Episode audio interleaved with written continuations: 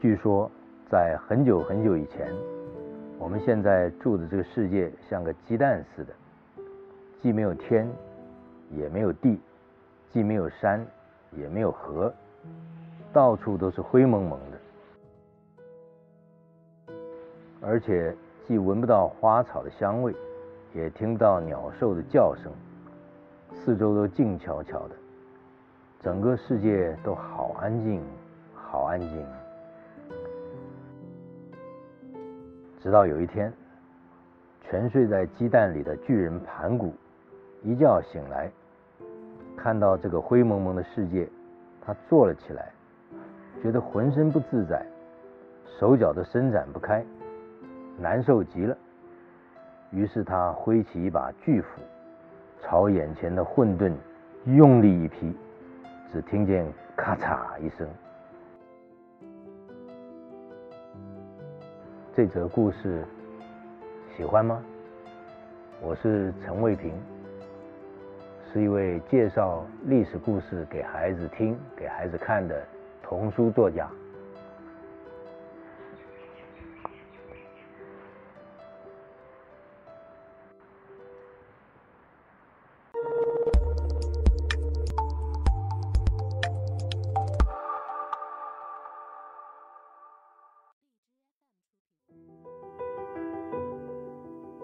历史是什么？简单来讲，历史就是故事。故事是什么意思呢？故事就是过去所发生的事情。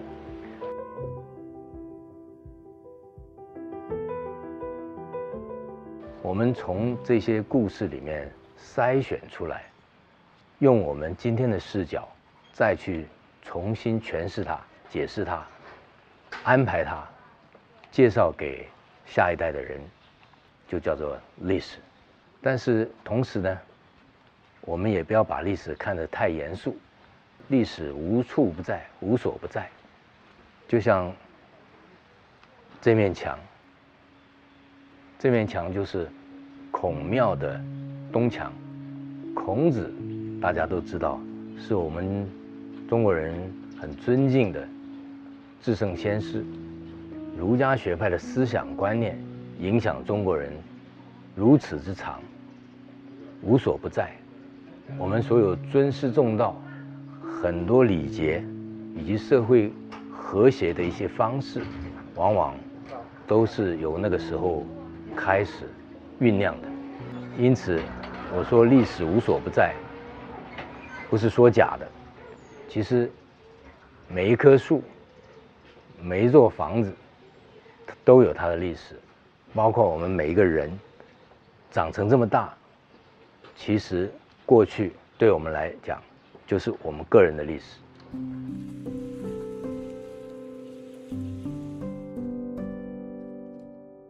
我个人小时候啊，常常听父母讲故事，听多了之后，我对人的判断、对事情的判断，常常是因为。在历史故事里面，给了我一些记忆，让我有一些准绳去衡量这些事应该怎么做会比较好。因此，历史就变成不是一个死的知识。我的同学里面常常抱怨为什么要读历史、学历史。我们都知道应试教育啊，把历史害得根本就没有作用了。历史学应该是很重要的智慧，但是在一般人的生活里面却用不到。我就发愿说，做一些历史故事，让小孩子在更小的时候就能够接触，就能够形成这样一个典范教育。这大概是我的出发心吧。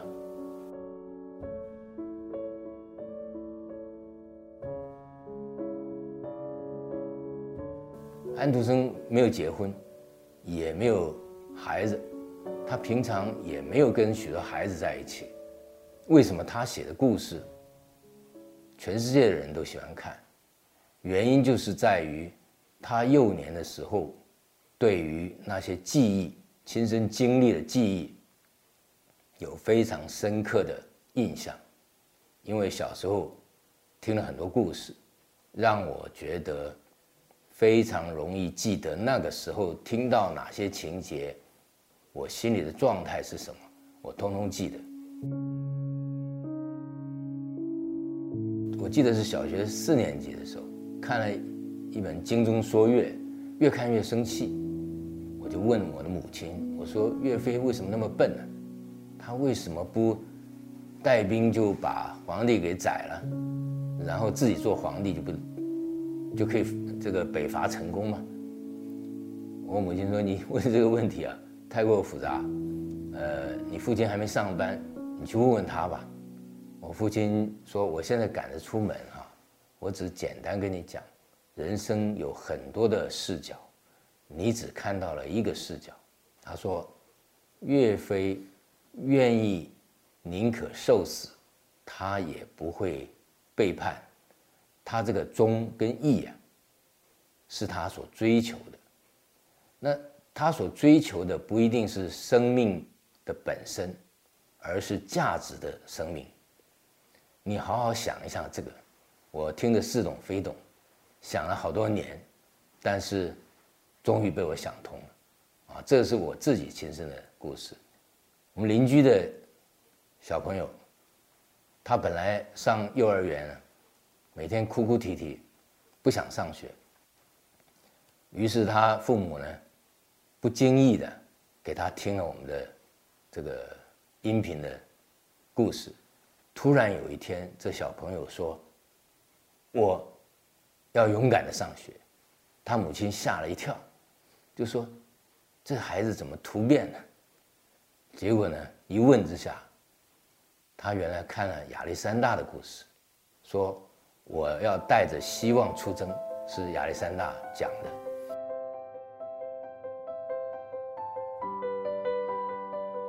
他因为佩服亚历山大的勇气，于是他上学就不困难了，每天高高兴兴上学。像这种例子哈，你说是巧合吗？一点也不是，很多例子啊不胜枚举。可是大人呢，会在孩子成长的过程中，都忽略了他们为什么成长成这样或成长成那样。就是希望家长啊，花一点点的时间，在跟孩子讨论他听过的故事。如果你是他，你会怎么做？大人的经验比小孩多，他可以告诉小孩，你这样做还有哪些漏洞。这样的讨论意义非常深远，为什么呢？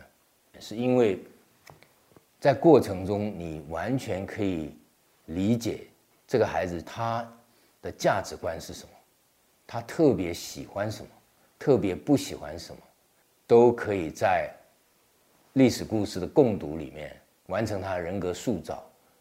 如果不懂这个，就像我前面讲的，到了。青少年的时候，叛逆期来了，大家都不理谁，彼此不相认。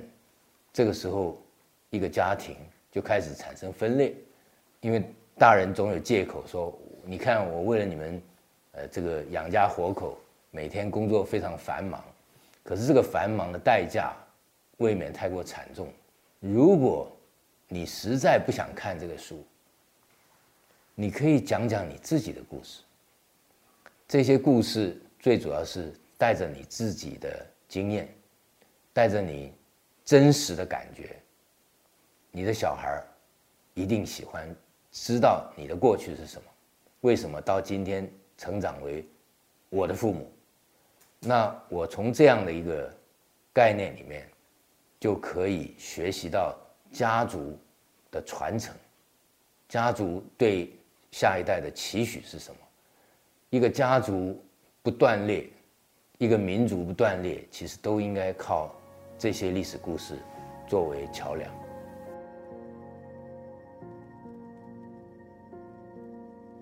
生活周周遭到处充满了历史，比方说这棵树树龄多少，这个房子有多少年头了，这些都可以讲。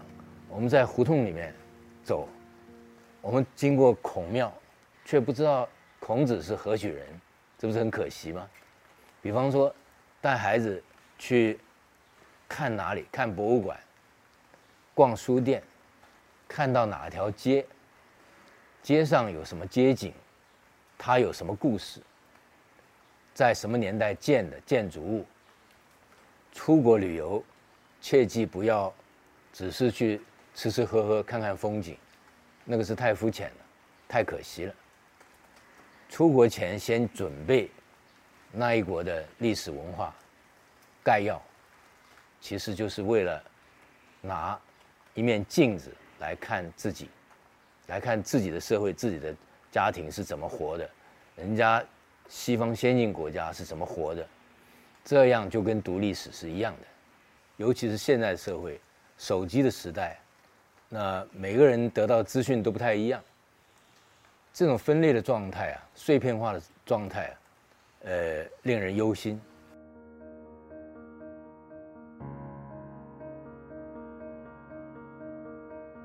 我们可以借着历史故事，凝聚一个共同的价值观。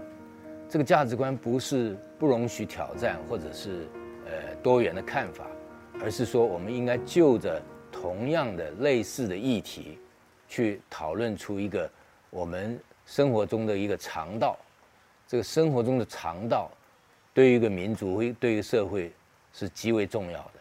所以，普及儿童历史教育，它的价值就在这里。历史学如果只是专家学者去研究，一般人觉得历史跟他们无关，那这是推广最困难的一个障碍。我们不但可以从学校里面教科书的教学方式上来做改进，同时呢，我们可以借课外读物，从小听这些历史故事，他有了一个基础之后，他即使是碰到了应试教育，他还是不会放弃对历史的兴趣。我们把所谓的科普太局限在科学技术上。或者是计算上，如果科学的教育加入人文的色彩，像法布尔的《昆虫记》这样的例子就很好。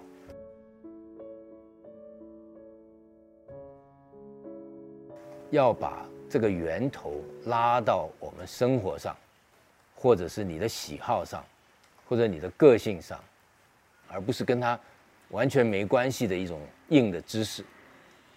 啊，这个是比较理想的一个状态。历史啊，其实是一面镜子，见往知来。其实很多失败的角色，也是我们很好很好的借鉴。啊，那各种名不见经传的很多小人物，其实我们也可以想想，我们不是也是小人物吗？我们这些小人物为什么活得这么平庸？跟那个历史场景里面的那些小人物，或者是随风飘摇、风吹雨打，大事来的时候只有逃难、悲欢离合，你自己毫无自主之权，心里不定、惶惶不安，这些都是值得我们非常应该借鉴的地方。我们应该设身处地想，当我们碰到这样的一个时代。我们应该如何自处，如何改变这个时代？